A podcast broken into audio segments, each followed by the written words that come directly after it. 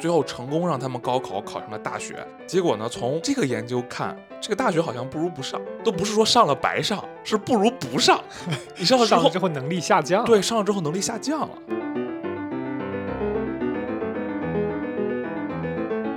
我们东亚的教育把培养和选拔混为一谈了，本质上我觉得是没有想清楚教育的本质到底是培养还是选拔。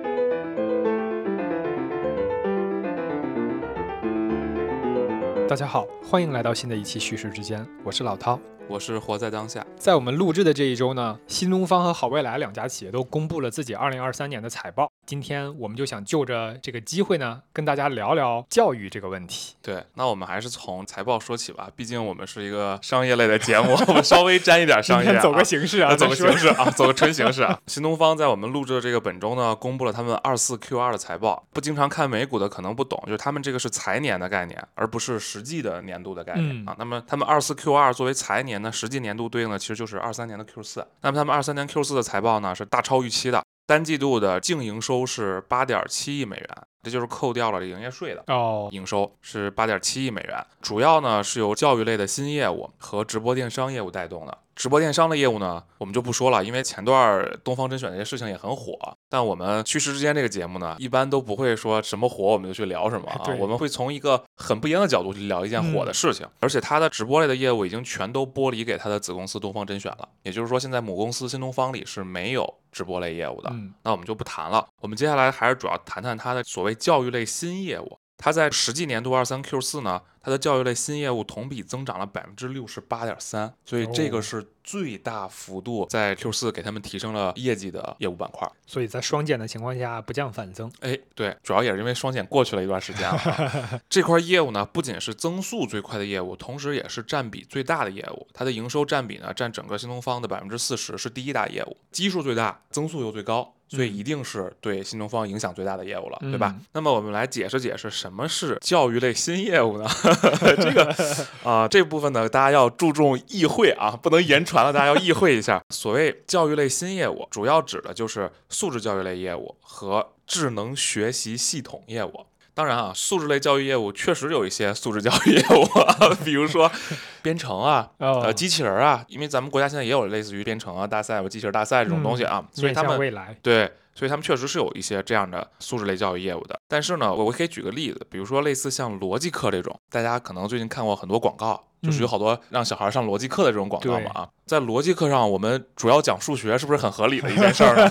对吧？因为数学是一个纯逻辑的，学科，那这更多的我们就不好说了，我们就只能给大家提点一下啊。什么是智能学习系统业务呢？就是使用学习机学习。大家知道，就是高点读机。哎，对，就类似这种东西。当然，我们知道，在双减政策下呢，老师直接给学生补课这件事儿是违法的。对，但是呢，使用学习机学习就不是违法的了，因为谁都可以用新的电子产品去学习嘛。但是学习机很贵。家长们可能买一个学习机到家里不太划算，或者说家里也没人看着孩子学习，孩子可能就用来玩了。那么这样呢，家长就不买学习机，去付费呢，让孩子到辅导班上去用学习机学习。哎，大家想啊，孩子去上课外辅导班，在辅导班上用学习机学习，嗯，那么多孩子在一起，他还用了一个电子产品，是不是？如果有个老师看着他们使用学习机学习，就很合理了呢？那么就找一个老师在这看着。如果孩子在使用学习机的过程中有不会的问题，那得问啊。得问啊，那老师帮忙答疑一下，是不是就更合理了呢？对，这就是所谓的学习系统业务。所以吧，我们就不好说太多东西，大家 理解就懂了啊。对对对，可以看到啊，主要是这块的业务在飞速的反弹，包括好未来也一样，他们也发了二三 Q 四的财报，增速的恢复也非常好。那么线下的增速达到了百分之八十啊嗯，它的主要业务跟我们刚才讲的新东方也是同理的。那我们看到啊，虽然我们比较隐晦的说了，但大家应该也都知道是什么意思了。从这儿可以看出啊，中国的家长真的很舍得在教育上的投入。虽然新东方啊、好未来他们有一部分是出国业务的增速恢复，但大头刚才我们讲的还是在国内嘛。大家知道 K 十二教育嘛，主要讲的就是从小学这六年到初中的三年到高中的三年，三年对，嗯加起来十二年。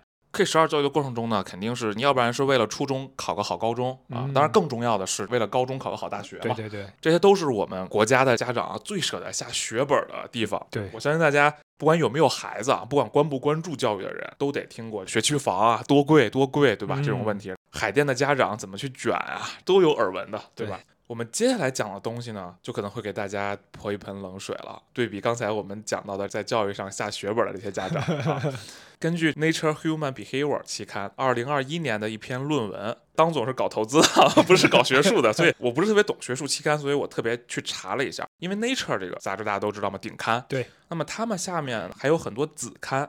这些子刊呢，质量也是比较高的。Nature Human Behavior 呢，也是其中之一。这个期刊呢，在 SCI 里的分区是 Q 一。所谓 Q 一呢，就是影响因子在百分之前二十五。这个我来解释，因为最近刚写过那个 MBA 的毕业论文。这个 SCI 指的是 Science Citation Index，这个其实是相当于一个权威的评价体系啊，来评价论文的。所谓的影响因子 Impact Factor。简称叫 IF，它是用论文在过去这个报告年中所被引用的次数，对，除以这个期刊这一年所刊登的论文的总篇数，哦，用这个数量来看这个论文它的影响力、它的权威性，嗯，所以能在前百分之二十五的话。应该就是非常有影响力的，对，就 Q 一是最好的那个分区了，对对对啊，所以我们就说，虽然这是个 Nature 的子刊，但是这上面的文章还是足够有影响力的。那么这篇论文的名字呢，叫做 Skill Levels and Gains in University STEM Education in China, India, Russia and the United States。那么其中这个 STEM 呢，就是 STEM 呢是。Science, Technology, Engineering and Mathematics 的缩写，这四个学科的缩写，我们在国内吧，基本上可以理解成理工科吧。对，这项测试呢叫 Super Test，超级测试嘛。这个测试是由斯坦福大学、莫斯科国立高等经济学院教育考试服务中心以及国内的北京大学、清华大学和印度的合作大学共同发起的一项研究。这项研究呢，就是针对俄罗斯、中国。印度和美国的理工科学生的学业表现的大规模研究，研究人员呢首次跟踪统计了计算机科学和电子工程专业学生在物理、数学和批判性思维这三个方面的在大学期间的进步，并比较了四个国家的研究结果。听众们可以暂停一下我们的播客啊，大家可以先无奖竞猜一下哪个国家？呃，对，呃，研究的结果是什么？哪个国家的学生在经过四年的学习之后会脱颖而出？这项研究的样本呢是四个国家，总共超过三万名的本科生，所以这个样本数量还可以。研究人员呢收集了刚才我们提到这个四个国家的精英大学和大型大学的学生的样本，进行了三次测量，分别是进入大学时，这个是相当于测量了你起始水平，然后在第二年，就是大二的学习结束时和毕业时。分别在这三个时候去测量你的数学、物理和批判性思维的这个能力。对咱们国家来说还真挺合理的。先测一下你入学的时候，其实就高中嘛，嗯，大二结束之后应该就开始上专业课了。嗯，反正咱们当时是对大三开始上专业课，是的。最后再测一下你上完专业课的时候，毕业的时候的水平，听起来都很合理的啊。接下来的这个研究成果可能会让你大跌眼镜啊。在研究数据来看，无论是在大学入学时，也就是高中毕业时候的，还是在大二结束的时候。中国学生的数学和物理成绩在中印俄三国中一直都是最高水平，可以说是遥遥领先。我截了这个论文的图，回头我们可以放到这个 show notes 里。嗯，但是我不知道为什么这里边没有美国的这个数据啊。但反正我们在中印俄这三个国家里，中国的学生在刚入学时和大二结束时都是遥遥领先的。但令人非常惊讶的是呢。中国学生在经过大学第三年和第四年的学习后，数学和物理成绩不但没有进步，反而出现了比较大的退步。其中物理的退步还小一点，数学的退步非常大。而同时，印度和俄罗斯都是增长的，尤其是印度，他们的数学和物理能力是大幅增长。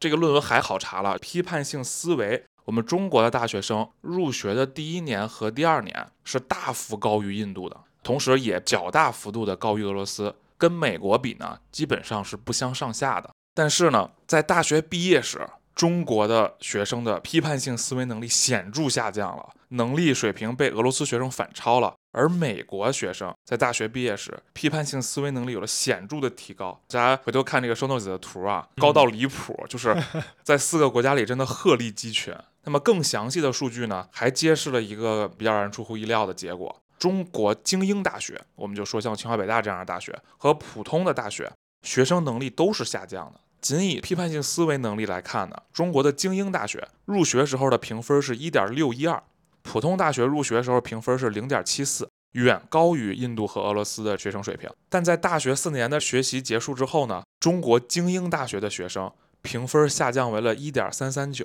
能力下降了百分之十七。普通大学呢，评分下降为大家注意啊。零点二三四，能力下降了百分之六十八，快没了 啊，快没了。无论是精英大学还是普通大学，大家看到了啊，经过四年大学学习之后，学生的批判性思维能力都出现了明显的下降，区别只是下降速度快慢而已。我看到这个论文的研究成果的时候，我真的感觉到非常震惊，触目惊心，触目惊心。我们知道我们的本科教育可能会出现很多问题，比如说大家经常喷人家那个都是宽进严出，我们这是严进宽出，因为你高考很难嘛，对，但是大学你就可以随便瞎混了嘛，对吧？像我上大学的时候一样，是吧？啊，知道差，但是没想到这么差。所以我觉得我们可能所有教育工作者吧，都可以看看这篇论文。尤其是最离谱的，就是这个普通大学的批判性思维能力怎么从零点七降到零点二，暴跌了百分之六十八。确实，这堪比 A 股啊！就是 这这期间到底经历了什么，我难以想象。同时意味着，我们刚才讲了，中国家长为孩子教育付出那么多东西，买学区房啊，这多贵的东西啊，对吧？对对。报辅导班啊，天天鸡娃卷孩子，天天大家家里鸡犬不宁的。最后成功让他们高考考上了大学，结果呢？从这个研究看，这个大学好像不如不上，都不是说上了白上，是不如不上。你上了之后，之后能力下降。对，上了之后能力下降了。可能唯一的区别就是，如果你鸡娃鸡的好呢，考上了精英大学，你下降的少一点。大家肯定很好奇啊，为什么出现了这样的问题？为什么我们的大学上了这些能力还下降了，对吧？现在没有特别好的一个全面的分析，但我看到一个公众号对此做了一个分析，也不算分析吧，就是简单比较了一下我们清华的优秀学生和哈佛的优秀学生，就是优秀毕业生、优秀学生代表评价体系、评价标准。那我们来先看看哈佛的，哈佛的优秀学生被评选为优秀学生的原因是什么呢？比如第一个学生设计了一个 3D 打印的假肢软件，极大的降低了假肢安装的时间和成本。已经被用于柬埔寨，由于这个原因被评选为了哈佛的优秀学生。哦，那么第二个呢？学习之余参加了美国海军陆战队的训练，表现出色，毕业后被任命为海军陆战队的第二中尉。然后第三个学生用自己的摄影公司赚取的全部利润，为肯尼亚三百多家小学提供了学习用品，毕业后继续回到肯尼亚建设。还有像是一名专业的舞蹈演员，致力于全球发展中国家，尤其是贫困国家儿童青少年中推广艺术教育。不过从你这个表上来看，这个跟他们本人学的专业确实也有关系。你可以看到他后边评价他成为优秀学生代表的这个标准，感觉是一个实际应用之后对社会有贡献。哎，对，那么还有很多嘛，我们就不读了。刚才前面几个已经有比较代表性了，那我们再来看看清华大学的优秀学生，原因是什么？这个图呢，简单的来讲啊，最主要的原因就是全都是年级第一。哎，可以看到这个，看到了吧？这个图，哎有一个年级第五，对，有一个年级第五，是因为拿到了国际竞赛团队的奖，获奖了。哦，他们成为优秀学生的原因都是因为是年级第一。清华绝对是我们国家顶级的精英大学了，对吧？对对啊，跟国外的顶级的精英大学哈佛去比，它的评价标准是相差非常大的。我们还在以学习成绩来评价一个学生是不是优秀学生。而在哈佛，已经完全以他在社会中贡献的意义去作为他是不是优秀学生的评价标准。似乎我们现在大学里面的这个培养体系还很封闭哈，对，跟社会没有太多的接轨。对。那么说到这儿呢，我不禁想起了二零一四年的诺贝尔物理学奖获得者是一个日本人，叫中村修二。他前几年特别火，因为他在网上怒喷了日本，当然包括中韩在内的东亚教育，怒喷了整个东亚教育体系。嗯。接下来我们就来说说中村修二是怎么去喷东亚的教育体系的，可能跟我们这期的节目非常有关系。有的时候我想喷我们东亚的教育体系的时候，我发现哦，已经有一个诺贝尔物理学奖获得者帮我喷了，那我们就不自己喷了，给了你一个理论支点。对对，那我们来先看看他是怎么喷的啊。他首先说呢，综合起来看啊，东亚教育体系有普鲁士教育体系的基因，叠加了东亚儒家的科举传统。而对有的国家来说呢，可以说又加上了苏联式教育的实用速成导向和思想灌输功能。那么我们先来讲讲他喷的第一点，普鲁士教育。那么在十九世纪之前，大家都知道，教育其实是类似于一个学徒制的，不管是在中国还是在西方，教育都是师傅带徒弟的。但是随着需要学习的科目的增加呢，和对受过基本教育的劳动人口的需求大幅增长了，因为工业革命来了嘛，出现了所谓的 K 十二教育。现在各国的教育标准模式呢，比如说我们认为的天经地义的几个要素啊，早上七点走进教学楼，每节课长达四十六分钟坐着听课，老师负责讲，学生负责听，穿插在课间的休息，还有像午餐以及体育课的时间，放学后大家回家做作业，对吧？这是典型的我们东亚这边的教育模式，这个都是从当年十九世纪普鲁士来的。那么这个模式呢，是普鲁士人最先开始实施，他们发明了我们现在的这种课堂教学模式。那他为什么发明了这个东西呢？因为当时的普鲁士人刚刚在与法国的战争中战败，从一个新兴强国呢沦为了法国的附庸，他们迫切的想寻找到一个富国强兵的路线。所以，普鲁士教育的初衷就是快速为国家培养所需的技术型人才。当然了，当时的普鲁士教育呢，就在十九世纪初的时候，它还是很有开创意义。对，它是很有开创意义的。因为这样的教育体系呢，快速的让成千上万人成为了具有基本教育素养的劳动力，并且在大规模的工业革命时期呢，在国家现代化的这个时期呢，成为了中产。嗯啊，所以它当时肯定是有先进意义的。但是呢，这个教育体制呢，也确实阻碍了学生进行更为深入的探究。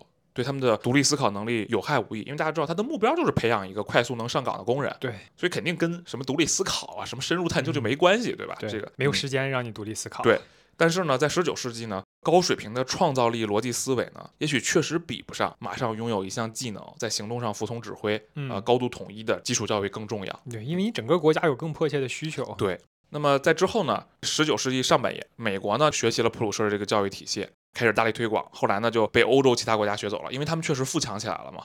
那么接下来呢就传到了日本，甲午海战战败后呢，清政府也开始学习嗯这样的教育体系。这个就是普鲁士教育基因，这是我们教育体系现在的第一点。刚才我们读了一下普鲁士的教育体系什么样，我可能发现我们现在国家的教育体系跟这个区别好像也不是特别大，高度吻合。呃，对，但是这个呢，大家了解到已经是十九世纪的东西了啊。嗯，那么第二点呢，就是中村修二喷的东亚教育还深受儒家传统和科举制度的影响。那么大家都知道，东亚这些国家除了日本，其他的国家都是被迫被打开看世界的大门的。我们都有忍辱负重，然后被迫去追赶西方列强的历史的这个基因在里面。同时呢，在这个剧烈的变化中，我们之前就一直是传承了儒家的科举制度，所以普鲁士叠加儒家，确实看起来就好像就是病情加重了。所以，我们接下来讲讲这个科举。中村修二我觉得很有道理的一点啊，就是他说东亚国家把大学入学考试，也就是高考，跟长期的科举传统混在一起了。首先是因为古代社会对创造力没有那么大的需求，大家知道古代那个经济增长是长期停滞的。对，就没有什么创造力，也不需要你有创造力。所以，如果不需要创造力呢，那么他只需要为社会选拔管理者。那么这个管理其实也是一个静态的，因为没有增长，没有变化。所以科举当时是一个很好的制度，这个不得不承认，并且呢，也完成了一个以智力取代门阀的新的标准，打破了这个阶层流动性嘛，对吧？科举，所以他那个时候确实是有进步意义的。但是如果要和科举去对比的话，那么现在比如说公务员考试。或者说大型公司的这种入职考试，应该是跟科举更像的，因为它的目的、它的本质呢是选拔出已经训练有素的成年人，可以投入工作。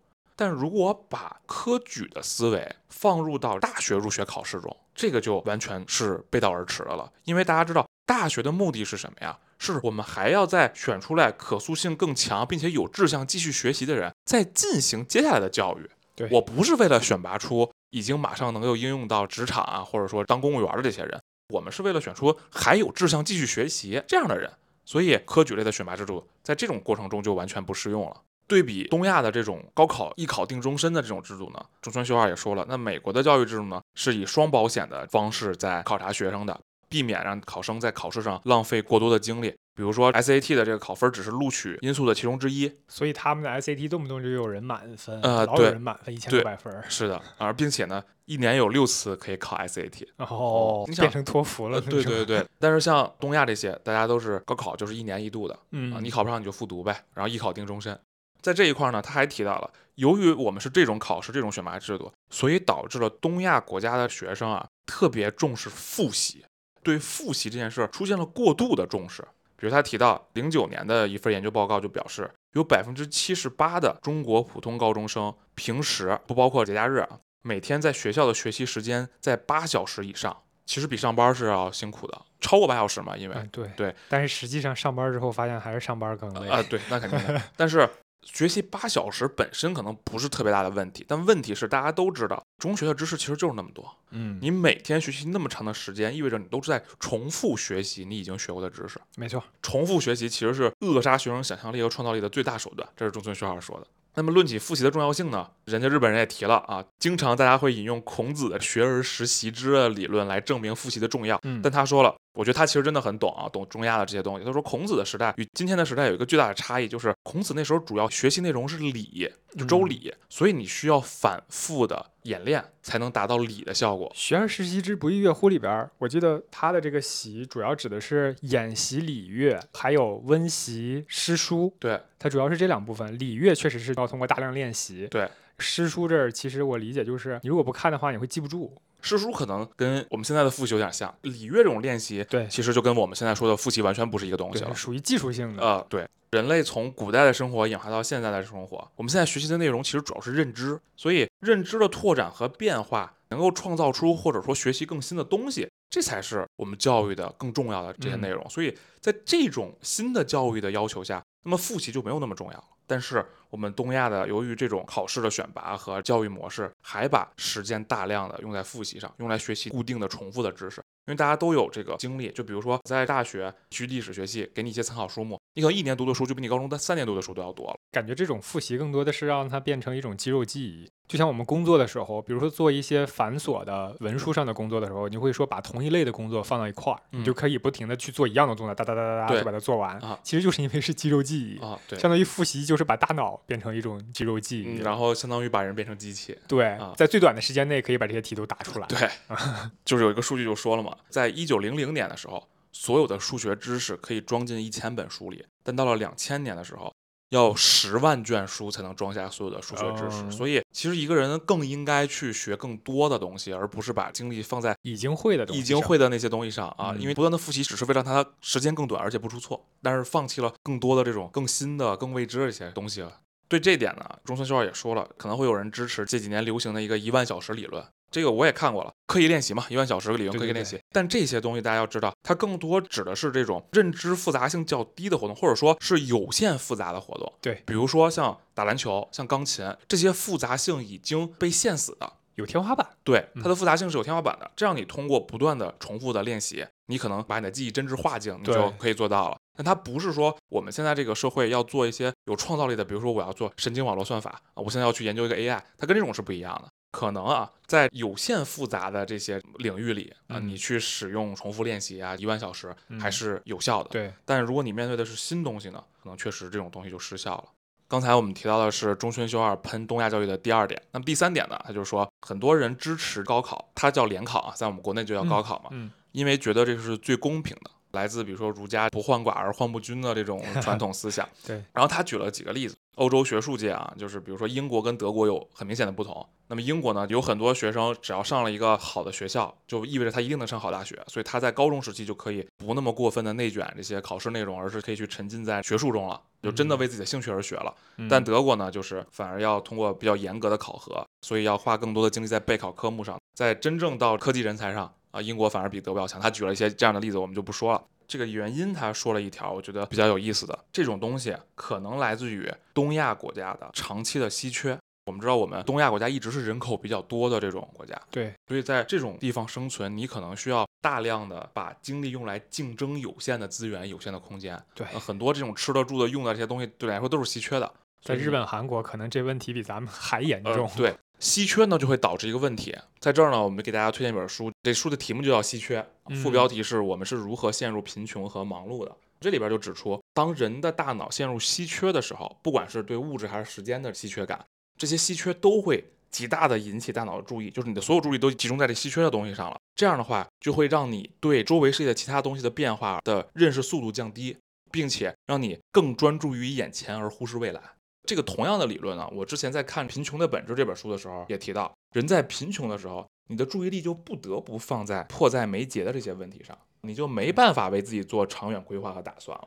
但如果我们说啊，没有工业革命，没有突破马尔萨斯陷阱的时候，嗯这种稀缺还有一定道理的话，那现在你再抱这种稀缺思维，其实是没有道理了。对，比如说我们现在可能会有家长说，教育嘛，就是我要去内卷考试，去选拔，这样的话，我考上更好的高中、更好的大学，我才有更好的师资、更好的教育力量。抢夺教育资源。哎，对你看起来、听起来好像是很合理，其实它本质上还是一个把目光放在眼前更稀缺的事情上，而放弃了长远打算的这么一个情况。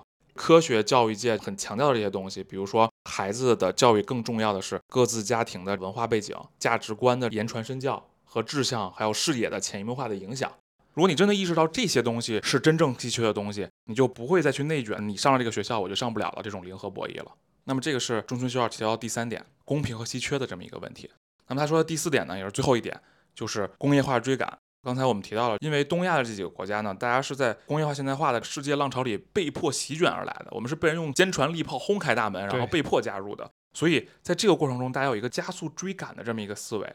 就是我们想要更快的赶上发达国家，不再被欺负，不再丧权辱国，对吧？对，由此而来的呢，就引发了，比如像中国有五年计划什么这些东西。对，那这种其实规划是建立在一种理性主义的基础上的，其内涵的想法呢，就是说世界上没有什么问题是不能解决的，我可以通过科学的考察来预测未来事物发展的这个规律和方向，从而提前进行规划。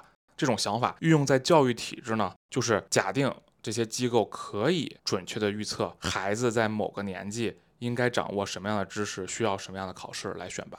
这种其实你想想是比较可怕的。我们之后会继续谈到这个问题的核心啊。那么具体到学校和学习的具体操作上呢？这种想法让东亚的教育都是为了培养适应工业化的人才而产生的。因为我们本来就是为了加速追赶西方的工业化嘛，所以我们培养出来的学生，培养出来的这个所谓的人才，就是为了加速追赶工业化而产生的。跟当时提到的这个普鲁士就非常像了。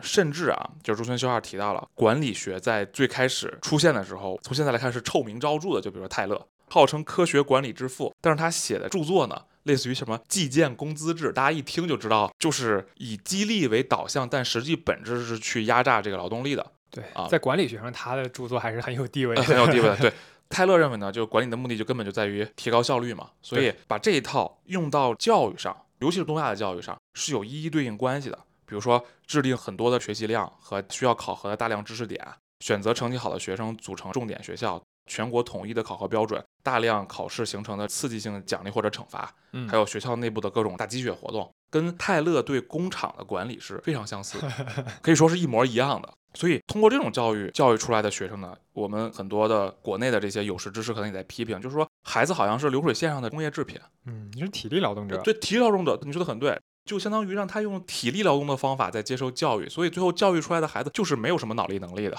因为你本来就是按照这个方法去教育的。对，而且最可怕的是，现在连管理学都不这么想了。刚才我们那个被称为科学管理之父的泰勒啊，现在我们又有一个 现代管理学之父的德鲁克，他更有名一些。连德鲁克都把管理学重新改革、重新定义了，因为他认识到在这个时代有大量的知识工作者不能按照传统的那种泰勒式的方法进行管理了。让我觉得很离谱的东西就是在于，连管理学。连本来人家就是为了出来工作，为了出来给资本家创造价值的这种学问，都很早就改革了，都开始强调对知识工作者应该怎么去培养，怎么去服务了。我们的教育还没有跟上这样的改革，这种让我觉得确实是很有悲剧的地方。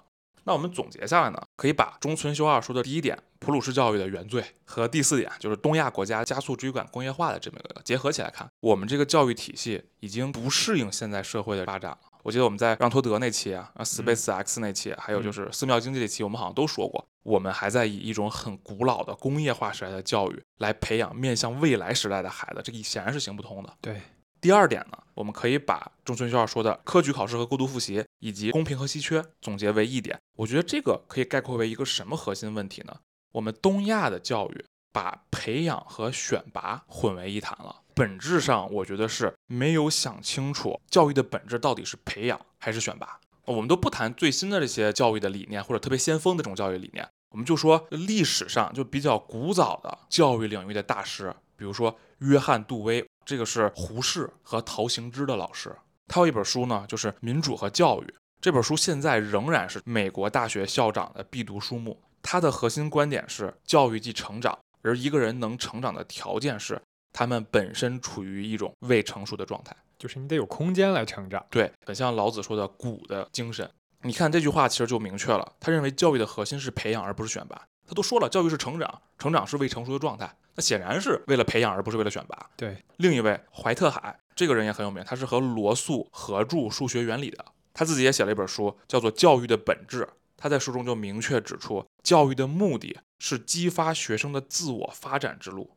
你看这个立场也很明确了，嗯，自我发展之路一定是培养，而不是为了选拔的。那么我们再往远了说，他们喷我们儒家的科举制度，但大家知道董仲舒之前的儒家和董仲舒之后的儒家是完全两个儒家。那么往远了说，想想我们的至圣先师孔夫子啊，他可能是全地球最早讲有教无类的人，对吧？对，他把当时贵族学习的这些君子六艺、礼乐射御书数，交给平民这些老百姓的孩子，跟他周游列国的弟子们。嗯，这些东西其实对当时老百姓来说都是无用之用。与之非常相似的同一时期的，我们可以追溯到古希腊时期，后来在古罗马时期正式成型的所谓自由人的自由记忆。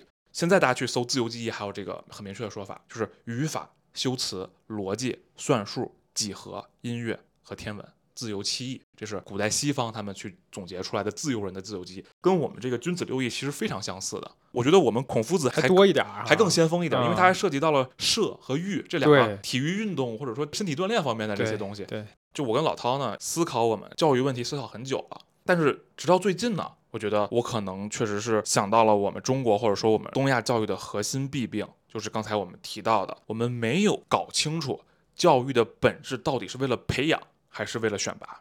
培养和选拔是完全不同的两件事儿，而根据大量的现在的这些，无论是教育家的思路来看，还是证据来看，教育的重点应该只在于培养，而选拔是绝对次要的，这才是好的教育。那以防有杠我们啊，说我们的教育也培养了，我们必须要强调一下，你以选拔为导向的培养，它核心还是选选拔，对吧？对对对。所以我们说的是不以选拔为目的的培养才是真正的培养。对，咱们再往深了说一层啊，可能更哲学、更抽象一点。其实中村修二说的第一点和第四点，就是我们刚才总结出来的工业时代的教育体系不适应现代社会了。其实它的核心也是教育体系是为了把学生尽快培养成熟，成为成熟的劳动力进入市场。大家知道啊，选拔有两种，一种是排位型选拔，比如说我这个学校只招第一、第二，那你就必须考到第一、第二，你才能被选拔进去。那么另一种是认证型选拔，我只区分合不合格，只要你合格了，你就被认证了。显然，工业化的这种教育体系也是一种认证选拔。我是为了尽快把你培养成能够成熟上岗的技术工人，对吧？所以到了这一步，我们基本上已经把中村修二所说的四个问题都归纳到了一个核心原因上，就是我们错把教育的本质放在了选拔而非培养上。即便培养了，也是为了参加选拔。对，其实这种就不能算培养，对，它只是选拔的一个环节。对，说的很对。其实从培养的这个环节就已经筛选了哪些人能够在选拔中脱颖而出。嗯。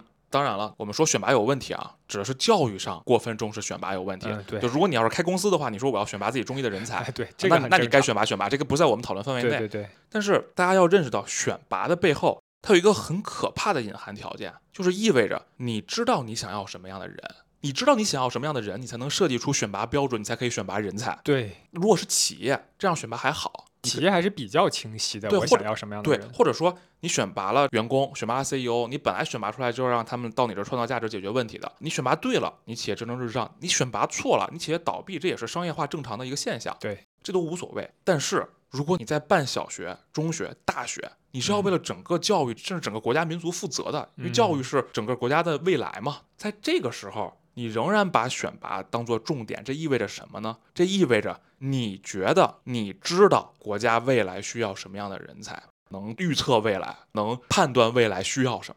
但是大家觉得这个可能吗？不可能。呃，有多少统计学家、科学家、哲学家，他都论证过，就是人是无法预测未来的。嗯，人要能预测未来，那不无了敌了吗？对吧？对。所以，如果我们的选拔真能面向未来的话，我觉得我们就以我们最近经常提的字节的张一鸣或者拼多多的黄峥为例，所有没有选拔出这两个人的考试，所有没有选拔出两个人学校，是不是都应该作废啊？啊，对吗？其实反过来就说明你根本预测不了未来，尤其是现在 AI 的这个进步，每一天都不一样。对呀，日新月异，预测得了？你怎么可能预测未来呢？所以啊，你有那么大的自信，认为自己已经预测未来了，才可以找出那么多的这种学科来考试，来选拔人才。这这种背后的盲目的自信，其实让我觉得是细思恐极的这种地方。因为你只有这样的盲目的自信，你才能说我通过选拔来选拔出面向未来的人才，而不是通过培养来给未来提供足够多的可能性。这是完全两个思路。无怪乎那么多教育界的大师都反复强调，教育的本质是发展，是激励，是可能性。这个就是为什么改革是很重要的。如果你一个系统、一个任何的制度想要适应时代的需求，能够满足你一个国家未来的发展，它就是要不停的更新和改革的。对，但是我就是说，我们可能从教育的最核心的哲学层面上。就没搞清楚培养和选拔这个问题。刚才我们喷了这么多问题了，对吧？那，大家说你俩在这聊得挺热闹，是不是？教育不选拔行吗？你们这俩是不是就站着说话不腰疼？都培养了不选拔，你怎么对作为人才的筛选标准？就是你们俩只考虑自己喷爽了，然后完全不考虑事情可不可行，对吧？我们播客呢，大家都懂的。我们从来都不是只给鸡汤不给勺，我们从来不是说只站在岸上评论不下海游泳的那种。既然选拔为导向的教育有这么大的问题，那能不能在教育中就不选拔了呢？很多人可能觉得不可思议吧，但我们告诉你可以，而且已经有人这么做了。就是不管你的表现有多差，都持续培养，相信你的潜能总有一天爆发。世界上已经有这样的例子了。我之前看到万维刚老师讲到过这样的例子，集中在哪儿呢？主要是集中在富人家的孩子的待遇上。呃，大家别着急喷啊，还继续往下听。经济学家拉吉切蒂有个研究就发现，来自收入最高的百分之一家庭的孩子。成为发明家的可能性是收入低于中位数家庭的十倍，这绝对不仅仅是遗传基因的问题。因为有人可能会说，收入高的家庭他是不是本来就家长就聪明？那人家继续做了一个研究，就是两个小学三年级的学生数学成绩一样好，都排在前百分之五。他们找了很多都是这样的实验样本，如果他们小的时候数学成绩一样好，基本可以说明他们的智商是差不多的。差不多的，对对对。通过跟踪发现呢，其中那个来自高收入家庭的孩子。将来成为发明家的几率仍然是来自那个低收入家庭孩子的两倍多哦。所以就是，即便大家基因上是差不多的，但是只要你的家庭条件更好，你就有更有可能成为发明家。为什么呢？因为这是他们有更多被培养的机会。我们可以想，就比如说我大学考不好，不行我就出国呗。呃，对吧？我家里有钱，我出国呗。出国我第一年出不去，我先上年预科呗。我出国之后回来找不着工作，我再读一年研究生呗。再读研究生，我再找不着，我还读博士呗。反正就是总有不断的机会去培养他们，这就是富人家孩子的待遇。电影《奥本海默》里有一个桥段，就是说奥本海默是从一个毒苹果毒杀教授，有有这个剧情，这个是 真的真的。那么如果你是一个普通家庭的孩子，你一定被开除了，对你可能都犯法了，对吧？对对对对对。但是呢？奥本海默他们家能量很大，他就继续在这学校上学啊。这个就是富人家的孩子，他有更多的机会被培养，而不像很多穷人家的孩子，我一旦在选拔中失利了，就没有人培养我了，我就没有机会了。当然了啊，各位听众可能会觉得富人没有参考性，因为毕竟富人是少数。你说这个是极端案例，对啊，对吧？那么这个世界上还有一个国家就在实行这种制度，并且已经实现三十年了，这个就是芬兰。从一九七零年代开始，特别是一九九零年之后啊，芬兰搞了一系列的这种激进的教育改革。芬兰教育的核心假设就是每个人都是可教的，这跟孔子的多么相像啊！有教无类，对吧？不浪费一个大脑是现在的芬兰的教育的核心理念。所以在芬兰啊，就没有什么学区房的概念，你在哪儿上学都能得到同样好的教育。它是全世界中各个学校差距最小的国家，而且芬兰不搞淘汰制。这就跟我们说的，你选拔是不是意味着淘汰啊？对，因为一部分人选拔了，因为另一部分人被淘汰了。没错，培养就是不淘汰。那么芬兰的教育就不淘汰。如果一个学生成绩落后呢，跟不上班级的进度，学校会想办法给他做单独辅导，而不是让他留级。每一所学校都有学生救助小组，其中包括你的班主任、你的校长、一个心理学家、一个社会工作者、一个护士和一个特殊教育教师，这是给每个落后的学生匹配的一个小组。芬兰不但有教无类呢，而且因材施教，教师非常清楚每个学生的不同特点，会提供有针对性的教学和情感支持。像美国的老师都是只教一个年级，但是芬兰的老师就是连续六年跟着孩子走，这个跟中国一样啊，中国是连续三年吧，连续六年跟着孩子走哦。对，我说是中学里面吧。哦，对对对对对，便于提供持续性的这种个性化的帮助。当然，这样的教学要求呢，对老师要求也比较高。嗯啊，所以芬兰要求所有老师都必须拥有一流大学的硕士学位，至少是硕士学位。嗯，而且老师都拿非常高的高薪。芬兰最推崇的职业就是老师。这可能回到我们中国古代那种状态啊！而且呢，芬兰的老师一边搞教学，还一边搞新的教育方式。比如说，他们发现，在低年级的时候，这些学生的学习兴趣和品格比学习成绩要重要的多。所以，芬兰在低年级就尽量多安排这些课堂游戏，搞游戏化教学，为了保持孩子的这种学习乐趣。同时，他们也研究认识到学习的主动性和读书时间很重要。那么，芬兰就让学生自己选书、写书评，把读书作为主要的教育方式之一。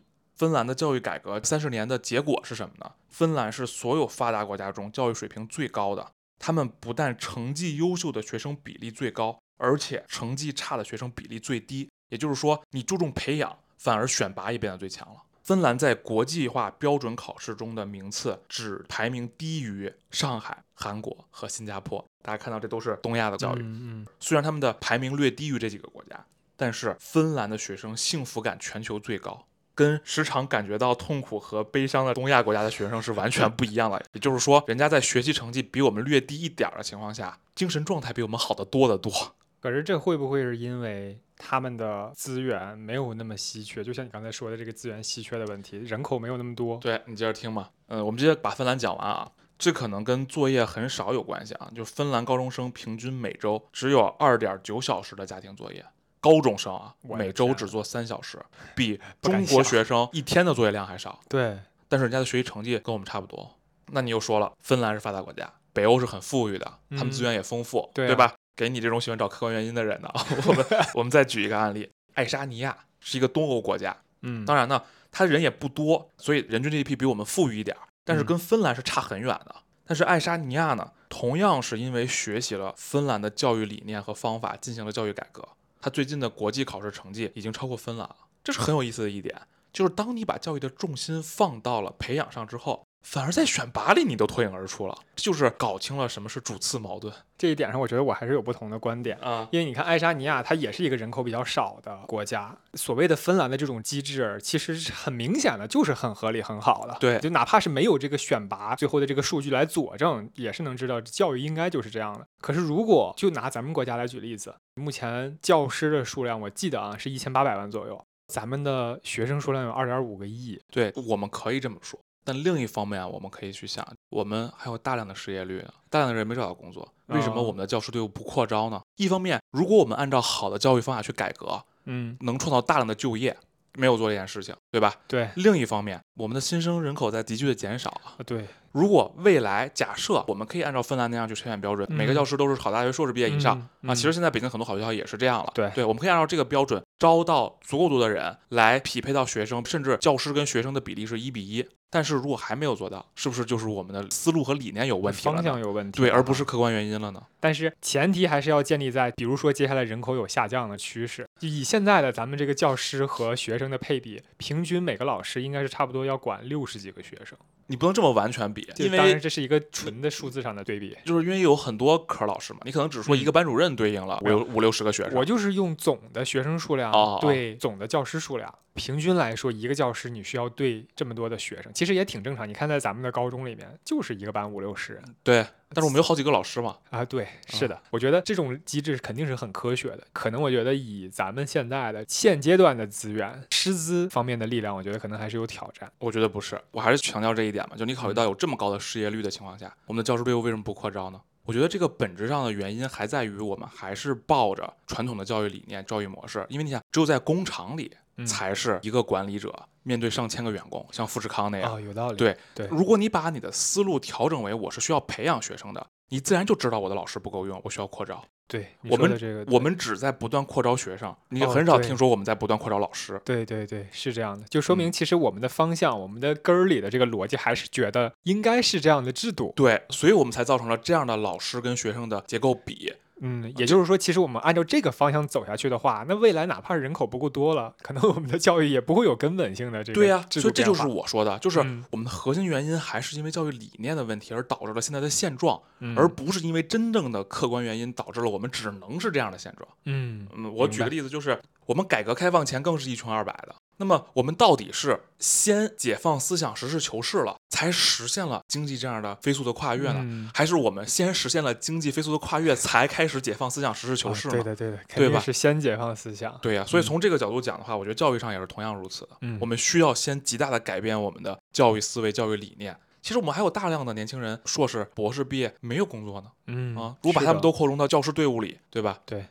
那么我们刚才已经聊了很长也很深的，从新东方的财报，呃，聊到一篇对中印俄美四国的大学生的研究的论文，嗯，然后再到中村修二对东亚的批评，到我们对整个东亚的一个核心问题的总结，再聊到现在成功的其他的国家的教育案例，已经聊得很多很深了。最后呢，我想引用一段历史吧，作为我们的结尾，在一一五八年的时候。由神圣罗马帝国的皇帝腓特烈一世签署了世界上第一份学术特权文件，对后来的大学呢，乃至人类的文明进步都起到了很重要的进步的作用。那么该文件声明啊，第一，大学人员有类似于神职人员的自由和豁免权；嗯，第二，大学人员有为了学习的目的自由旅行和迁徙的权利；第三，大学人员有免于因学术观点受报复的权利。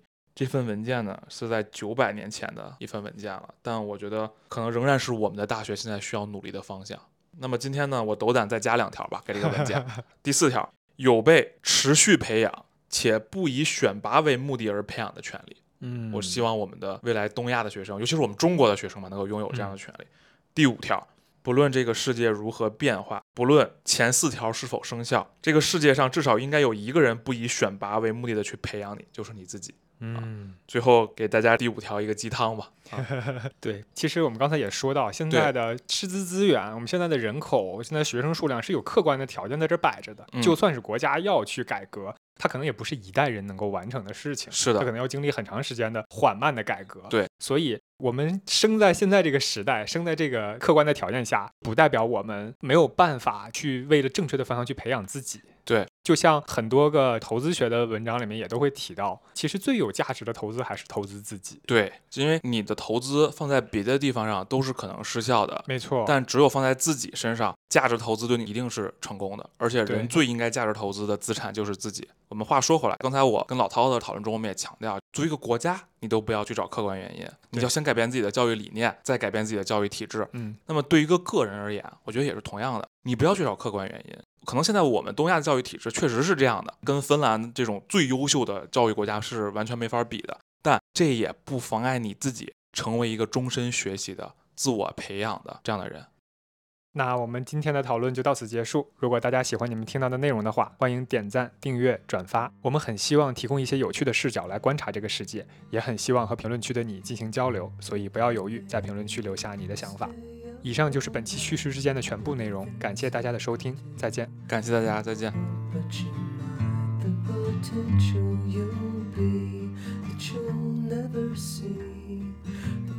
See